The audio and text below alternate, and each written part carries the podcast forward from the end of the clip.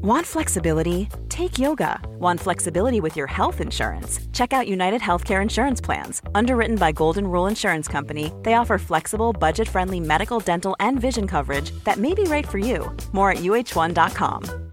Quality sleep is essential. That's why the Sleep Number Smart Bed is designed for your ever evolving sleep needs. Need a bed that's firmer or softer on either side? Helps you sleep at a comfortable temperature? Sleep Number Smart Beds let you individualize your comfort so you sleep better together. JD Power ranks Sleep Number number 1 in customer satisfaction with mattresses purchased in-store. And now save 40% on the Sleep Number limited edition Smart Bed for a limited time. For JD Power 2023 award information, visit jdpower.com/awards. Only at Sleep Number stores or sleepnumber.com. Mom deserves the best, and there's no better place to shop for Mother's Day than Whole Foods Market. They're your destination for unbeatable savings, from premium gifts to show-stopping flowers and irresistible desserts. Start by saving 33% with Prime on all body care and candles. Then get a 15-stem bunch of tulips for just $9.99 each with Prime. Round out Mom's menu with festive rosé, irresistible berry chantilly cake, and more special treats. Come celebrate Mother's Day at Whole Foods Market.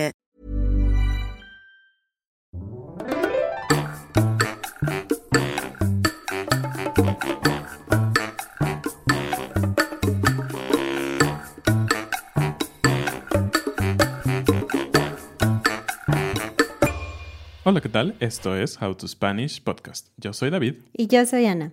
Y en este episodio vamos a hablar sobre la inteligencia. Our Patreon community makes this podcast possible. If you would like to support us, go to howtospanishpodcast.com. You can find the links to previous episodes, the study materials and interactive transcripts we offer to our members, as well as many other benefits. Don't forget to check our store. Muchas gracias a nuestros nuevos patrones, Ojad, Justine, Genesis, Ellen, Chris, Amir, Charles, Kristen, Abraham. Rebecca. ¿Alguna vez has hecho un examen de coeficiente intelectual? Es un examen que se hace comúnmente cuando alguien quiere contratar personal para su compañía o simplemente para los curiosos que quieren saber cuál es su calificación. Pero ¿qué tan exactos son estos tipos de exámenes?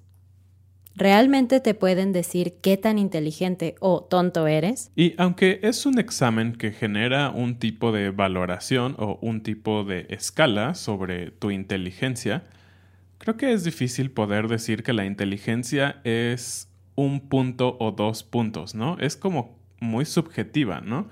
Y creo que es difícil también decir que una persona es tonta o es muy lista dependiendo de un examen. Entonces, creemos que es interesante pensar qué se considera inteligente. ¿Ustedes se consideran inteligentes o tontos? Y tonto es una palabra un poco fuerte en, en español, pero creo que sería la mejor manera de describir lo opuesto a inteligente. Y las personas inteligentes normalmente pensamos que son exitosas, que son tal vez ricas porque su inteligencia los ha llevado a hacer dinero o a hacer grandes cosas con negocios y las personas tontas pueden ser personas pues que no tienen muchos ingresos o que tal vez simplemente no están acostumbradas a ganar, ¿no? Esta es una visión muy simplista porque como vamos a ver en este episodio, la inteligencia es mucho más que el éxito monetario. Una de las primeras personas que revolucionó la forma en la que la gente pensaba sobre la inteligencia fue Howard Gardner. En el año 1983, él propuso una teoría en la que decía que la inteligencia era mucho más compleja en los seres humanos y que por lo tanto se podía dividir en distintos tipos de inteligencias. Esta teoría fue conocida como la teoría de las multiinteligencias. Y como pueden ver, es un concepto relativamente joven, ¿no? Estamos hablando de los años 80 del siglo pasado. Pero todo el concepto de inteligencia obviamente viene mucho, muchísimo más atrás. Inclusive las pruebas de IQ o IQ en inglés, eh, que son estas de las que Ana hablaba del coeficiente intelectual, se remontan a muchísimo tiempo antes. ¿Y qué intenta medir esta prueba de coeficiente intelectual o IQ? Esta prueba busca medir la habilidad de razonamiento de las personas, qué tan rápido pueden asimilar conceptos para así a la vez resolver algún problema. También buscan mostrar qué tan rápido puedes recordar elementos en un corto plazo o largo plazo. Obviamente todos estos elementos de resolver problemas, memoria, cómo funciona tu mente en términos de lógica, lo que están buscando es saber cómo puedes enfrentarte a problemas y según esto, la manera en que te enfrentas a los problemas define qué tan inteligente eres. Estas pruebas fueron creadas originalmente en Francia para ayudar a identificar a estudiantes que necesitaban ayuda extra en la escuela, pero tiempo después el gobierno de Estados Unidos usó versiones de esta prueba modificadas durante la Primera Guerra Mundial. El objetivo de utilizar estas pruebas durante la guerra o con propósitos militares tenía que ver que ellos pensaron, si hay personas inteligentes en el campo de batalla, es más fácil que puedan tomar buenas decisiones, que puedan hacer, digamos, cosas buenas para tratar de ganar la batalla, a diferencia de personas, digamos, no muy inteligentes, que podrían tomar decisiones malas que podrían hacer que se pierdan las batallas. Sin embargo, una de las principales cosas en contra de esta prueba según los científicos, es que no puede ser aplicada de forma igual a todas las personas, porque hay algunas partes de estos exámenes que tienen que ver con conocimiento general o cultural. Y para eso, dos personas deben de haber crecido en el mismo país, en el mismo contexto social, etcétera, para tener la información. Por ejemplo, si tú no sabes quién es George Washington y tú vives en Estados Unidos, las personas podrían pensar que tal vez eres tonto, pero si estás en el Amazonas y le preguntas a alguien quién es George Washington y no sabe, no significa lo mismo. Exacto, sería como pensar que solo las personas educadas son inteligentes. Y creo que ahí es uno de los principales problemas que tenemos respecto a la idea general o el concepto general de la inteligencia, que si tú vas a la escuela eres inteligente. Es como, como una ecuación de escuela igual a inteligencia, lo cual no es verdad. Sabemos que hay muchas personas que son súper inteligentes y que no han tenido una formación, digamos, académica formal, pero que han demostrado a través de inventos, a través de observaciones y muchas otras cosas, que su inteligencia puede ser aún mayor que un universitario. Y es por eso que creemos que el enfoque de Howard Gardner que Ana mencionó al principio es súper interesante porque amplía mucho más el espectro de lo que es la inteligencia y no solo una manera de decir eres listo o eres tonto. Lo que Howard hizo fue dividir la inteligencia en varios tipos, no solamente en eres inteligente o no eres. Tal vez lo que lo que él proponía es que tal vez tú eres inteligente en un área de la vida, pero no mucho en otra. Él propone que todos tenemos cierto nivel de inteligencia en cada una de estas áreas, pero que somos más proficientes en unas que otras. El primer tipo es la inteligencia lingüístico-verbal, que poseen las personas que tienen una gran capacidad de expresarse, de escribir, y podemos pensar que hay cierto tipo de trabajos en donde se requiere una inteligencia así, como probablemente un escritor, incluso un político que se va a dedicar a hablar y hacer discursos. Si nos están viendo en video, ustedes vieron, o si no, les voy a decir, cuando Ana estaba describiendo esto, yo la señalé, porque creo que ella, sin duda, tiene un nivel de inteligencia lingüística muy avanzada. Obviamente, y esto creo que es un buen ejemplo, eso no significa que Ana solo es inteligente lingüísticamente, sino que puede ser uno de los elementos en lo que ella es mejor, es más avanzada, podríamos decir. Entonces, eso también nos lleva a pensar que no todas las personas pueden ser solo inteligentes en una de estas áreas que Gardner propuso, sino en varias áreas. Si tuviéramos que pensar en ejemplos de personas con esta inteligencia, ¿qué dirían ustedes? Escríbanos un comentario, pero nosotros podemos pensar en William Shakespeare y Oprah Winfrey. El siguiente tipo de inteligencia es la inteligencia lógica matemática, y creo que es bastante obvia. Lo que significa es que tienes la habilidad de resolver problemas basándote en alguna situación matemática y que tienes facilidad de realizar algunos cálculos. Esto es especialmente útil para personas, digamos, que se dedican a la ciencia, a la ingeniería, a algo relacionado con números fríos. Parece que son ah, opuestas a la lingüística, ¿no? Pero creo que pueden complementarse, pero sin duda son habilidades muy especiales. Y también podemos pensar en ejemplos de personas, digamos, famosas que creemos y se ha estudiado que tienen una inteligencia fuerte en esta área, y uno de ellos obviamente fue Albert Einstein y otro actual es Bill Gates. Esta es una inteligencia que David tiene, definitivamente. Nos complementamos. El siguiente tipo es la inteligencia espacial y es la que tienen aquellas personas que son capaces de ver su alrededor, su entorno y calcular cuánto espacio hay, a qué velocidad tienen que ir, etc. Incluso manipular o usar estas medidas para calcular cosas como a qué velocidad o altura tiene que volar un avión. Y no solamente esta inteligencia la tienen personas como pilotos, sino también los cirujanos, las personas que tienen que operar en el cuerpo humano.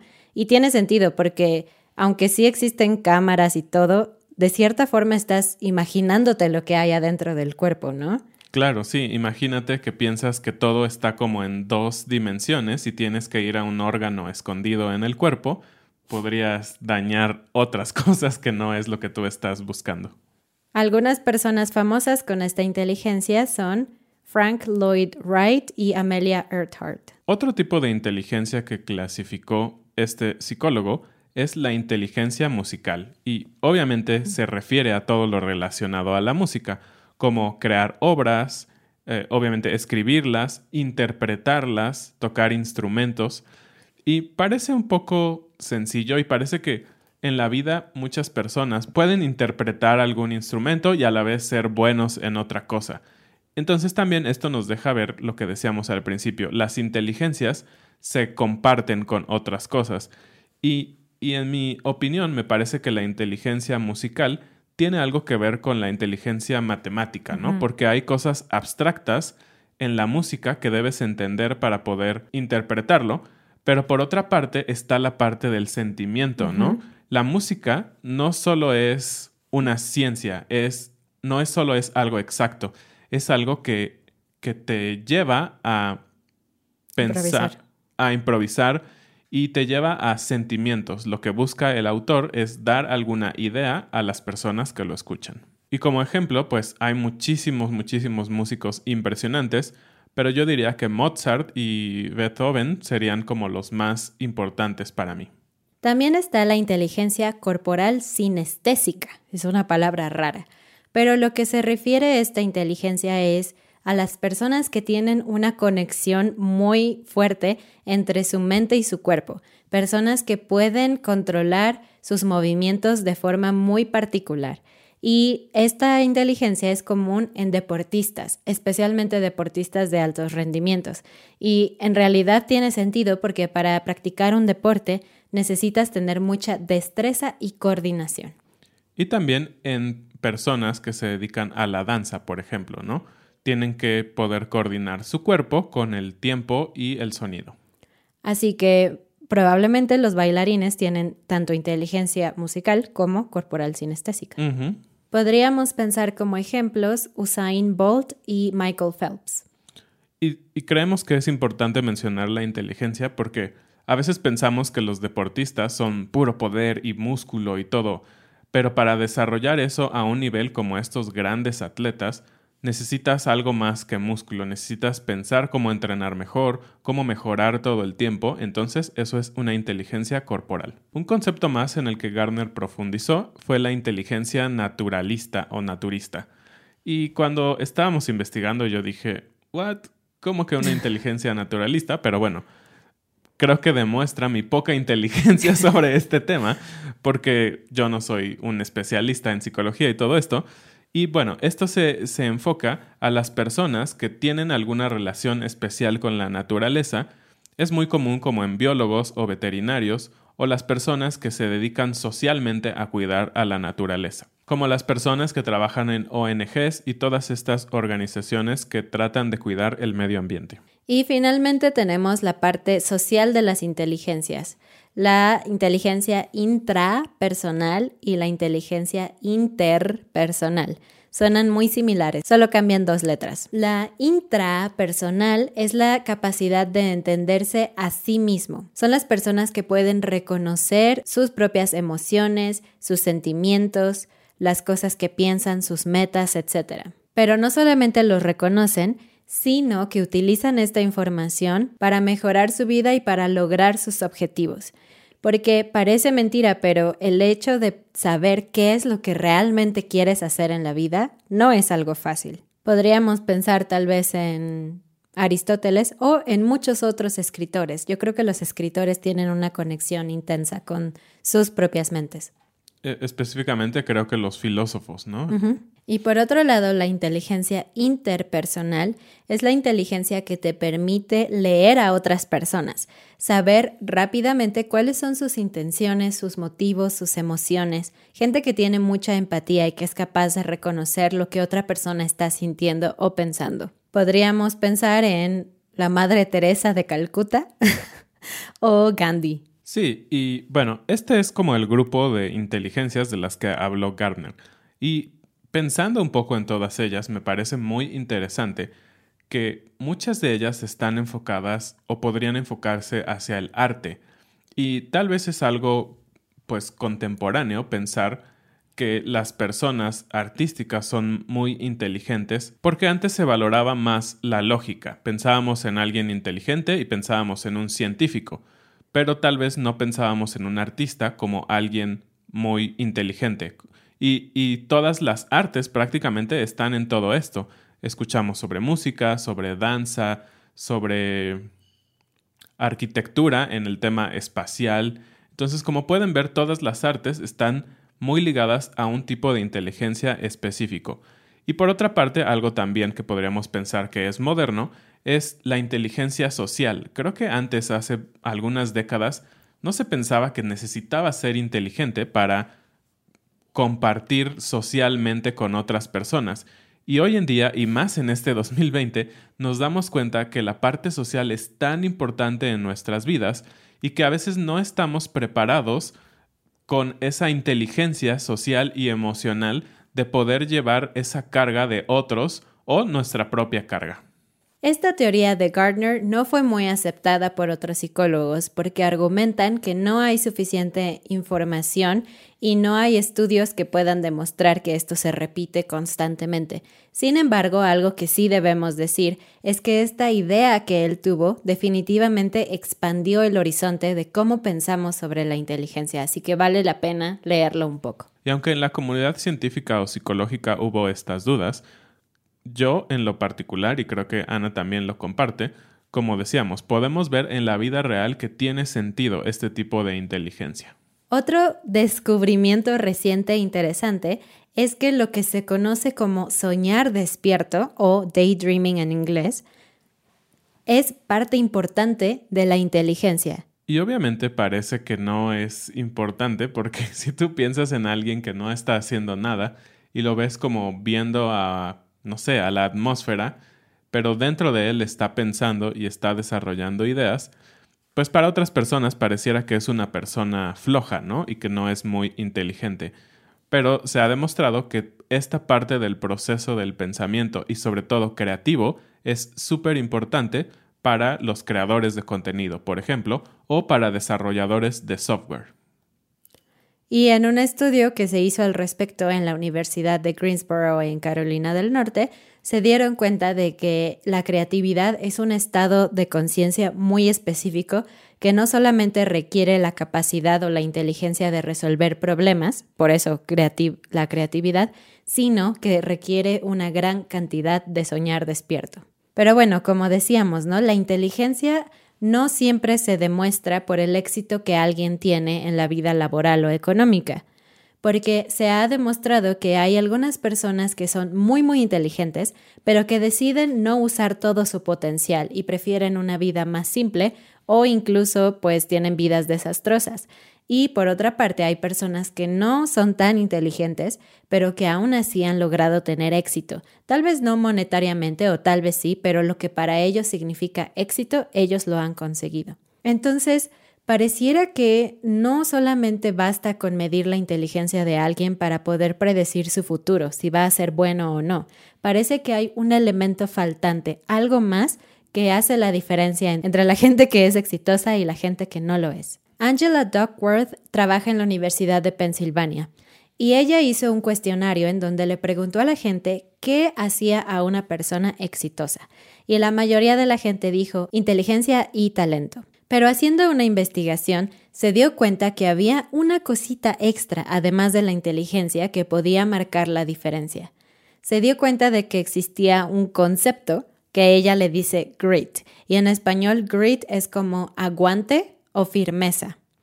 Otra forma de decirlo es perseverancia. Entonces podemos ver que no solo para el éxito se necesita inteligencia, sino pasión y perseverancia. De hecho, se ha visto que las personas que tienen pasión y perseverancia son mayormente exitosas, y esto es porque buscan por todos los medios lograr lo que desean. Quizá ellos no tienen la inteligencia específica para desarrollar su proyecto o idea, pero por su entusiasmo y sus ganas de hacer las cosas, van a allegarse o van a buscar a personas que tengan esa inteligencia y van a promover sus ideas hasta que sean exitosas. Y volviendo a algo que comentó David hace unos minutos, que mucha gente piensa que escuela es igual a inteligencia, yo definitivamente no estoy de acuerdo. Claro que la educación es muy importante y todos deberían tener acceso a ella, pero seamos honestos, ¿cuántos de nosotros no teníamos buenas calificaciones? Pero ahora somos incapaces de recordar muchas de las cosas que aprendimos en la escuela, porque el sistema nos hacía estudiar para memorizar ciertas respuestas y pasar un examen, no realmente para memorizar, internalizar y usar de forma activa o práctica lo que habíamos estudiado. Y claro, al haber todos estos tipos de inteligencia de los que ya hemos hablado, sería difícil pensar que un sistema educativo en el cual 40 o 50 personas obtienen la información de la misma manera, es decir, de un profesor o de los mismos materiales, pueden aprender lo mismo. Entonces, obviamente, aquí entran muchos más factores para lograr el éxito de la educación, ¿no? El éxito de ser alguien inteligente, entre comillas, porque como decíamos, no todo el que va a la escuela necesariamente es inteligente. Y también, de la misma manera, podríamos hablar de la ecuación del éxito que estuvimos hablando hacia el final del episodio. No todas las personas inteligentes son exitosas. Pero por, pero por el contrario, no todos los exitosos tienen que ser inteligentes. Y creo que eso le da variedad pues a la vida, a los negocios y a todo, porque puedes encontrar ideas geniales en muchos lados. Creo que esto nos abre un poco el panorama para pensar cómo son las personas respecto a esta parte pequeña que es la inteligencia. ¿Ustedes qué piensan? ¿Ustedes creen que son inteligentes ustedes mismos o a veces tenemos el problema de pensar que nosotros somos menos y algunas personas son más, ¿no? A veces nos hace falta un poco de autoestima. Y bueno, con esto cerramos todo este tema muy interesante sobre la inteligencia y el éxito y vamos con la frase del día, que esta vez es huele a quemado.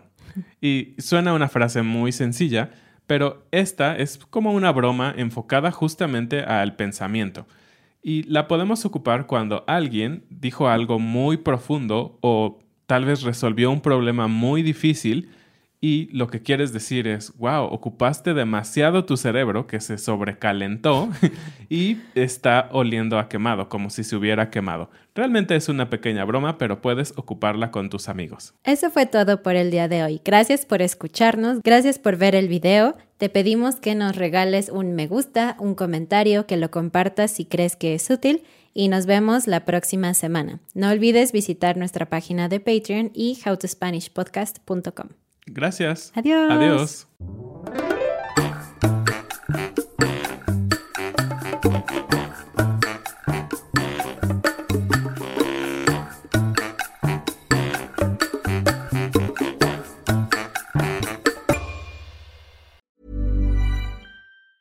Normally, being a little extra can be a bit much, but when it comes to healthcare, it pays to be extra And United Healthcare makes it easy with Health Protector Guard fixed indemnity insurance plans. Underwritten by Golden Rule Insurance Company, they supplement your primary plan, helping you manage out of pocket costs without the usual requirements and restrictions like deductibles and enrollment periods. So when it comes to covering your medical bills, you can feel good about being a little extra. Visit uh1.com to find the Health Protector Guard plan for you.